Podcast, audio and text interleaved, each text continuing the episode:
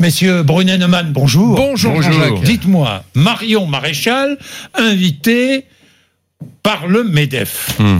Et Marion Maréchal qui rencontre des députés, euh, les Républicains. Mais Hmm. dites-moi, elle est très active, Marion Maréchal, non mais, mais- mais oui, mais c'est sa nouvelle vie. Tout le monde voudrait qu'elle se destine à devenir, je sais pas, peut-être un jour président de la République et beaucoup de gens fantasment.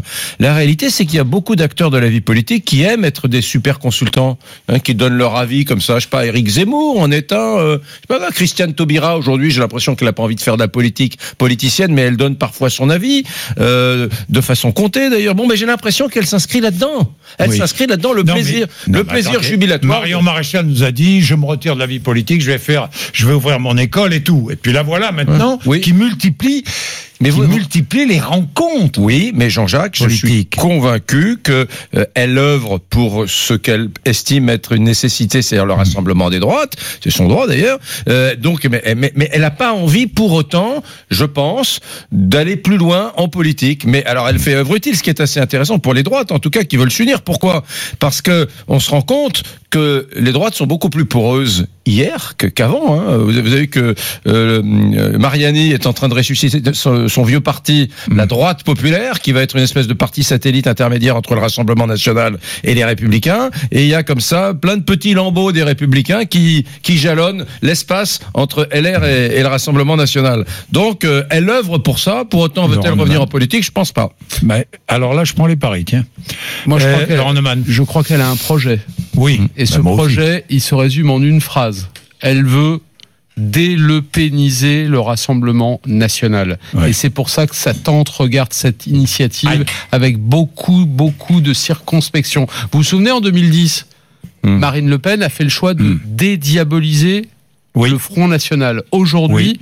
Marion Maréchal fait le constat que le Rassemblement national seul ne peut pas exercer le pouvoir, ni au niveau national d'ailleurs, ni au niveau local. Ça vous a pas échappé qu'à chaque fois qu'il s'est agi de dépasser Hmm. la barre des 50% pour euh, diriger un exécutif local, un département, une région, à chaque fois, elle s'est heurtée, Hmm. Bien Marine sûr. Le Pen, à ce Donc, plafond de verre.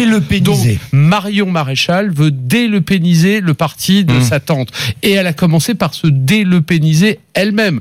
Oui. Maintenant, on, est on, y croit ou on n'y croit pas. Mais je note qu'elle a abandonné le nom de famille. Exact. Je note qu'elle n'est plus députée. Mais quand elle était députée, Qu'elle ne lance pas un appel à voter pour le Rassemblement national aux européennes, ce qui a Exactement. surpris. Je- Même Louis Alliot, Hmm. que j'interrogeais euh, là-dessus, était un peu euh, Hmm. En colère. Donc ça, ça délepéniser, c'est l'analyse politique. Maintenant, on est entre nous, on peut se poser les bonnes questions. Marion Maréchal, elle est toujours favorable à la préférence nationale? Oui. Elle est toujours contre les immigrés? Oui. Elle est toujours contre le- l'avortement et la PMA Oui. Donc qu'est-ce qui a changé? Sur le fond des idées, rien. Par contre, en termes de méthode, en termes de communication, en termes de politique, elle pense que le Rassemblement national seul ne peut pas y arriver. Donc, il faut élargir. Donc, pardonnez-moi, mais, pour une retraitée elle de la vit en plus avec un homme qui est proche de Salvini en Absolument, Italie et qui connaît bien les Oui, mais alliances. et- et absolument. le- oui. Oui, non, mais ce que vous dites est vrai, mais néanmoins, moi, j'ai pas la conviction qu'elle ait envie aujourd'hui d'aller se coltiner avec le suffrage universel. C'est la première des choses. Elle peut être extrêmement active là où elle est, c'est-à-dire, euh, vous savez, c'est des théoriciens du, du gramscisme, de ce penseur euh, communiste italien des années 20 euh, à l'extrême droite. Et il, il pense que avant de prendre le pouvoir, il faut il faut agir sur les consciences et prendre le pouvoir culturel.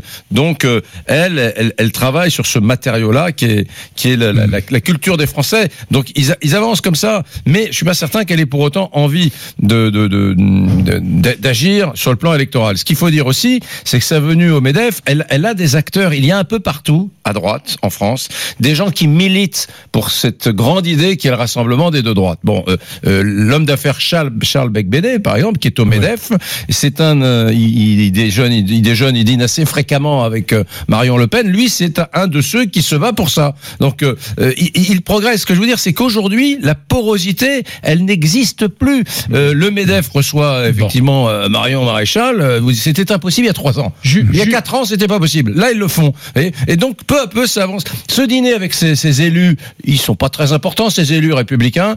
Eh bien, il n'aurait pas été possible il y a trois, quatre ans. Là, il a été possible. Donc, peu à peu, cette porosité disparaît. Juste Eric, puisqu'il nous reste une minute, un petit Même pas, exercice de même calcul mental sur les européennes. Le RN, c'est 24%. Hmm. La droite, c'est 8. Ça fait 32. Allez, vous rajoutez Philippot, Dupont-Aignan, euh, toute la droite, cette droite-là, ça fait au maximum 35. On est encore très loin des 50% parce qu'une partie des électeurs de droite sont déjà partis ailleurs. Bien, merci. Il est 7h57. Tiens, je recevrai Clémentine Autain tout à l'heure, qui elle qui elle n'apprécie pas euh, vraiment euh, la direction de son parti, la Mm. France in- insoumise et euh, les choix. Et puis je la faire réagir à l'information que nous avons après hier. Jean-Luc Mélenchon sera jugé en correctionnel.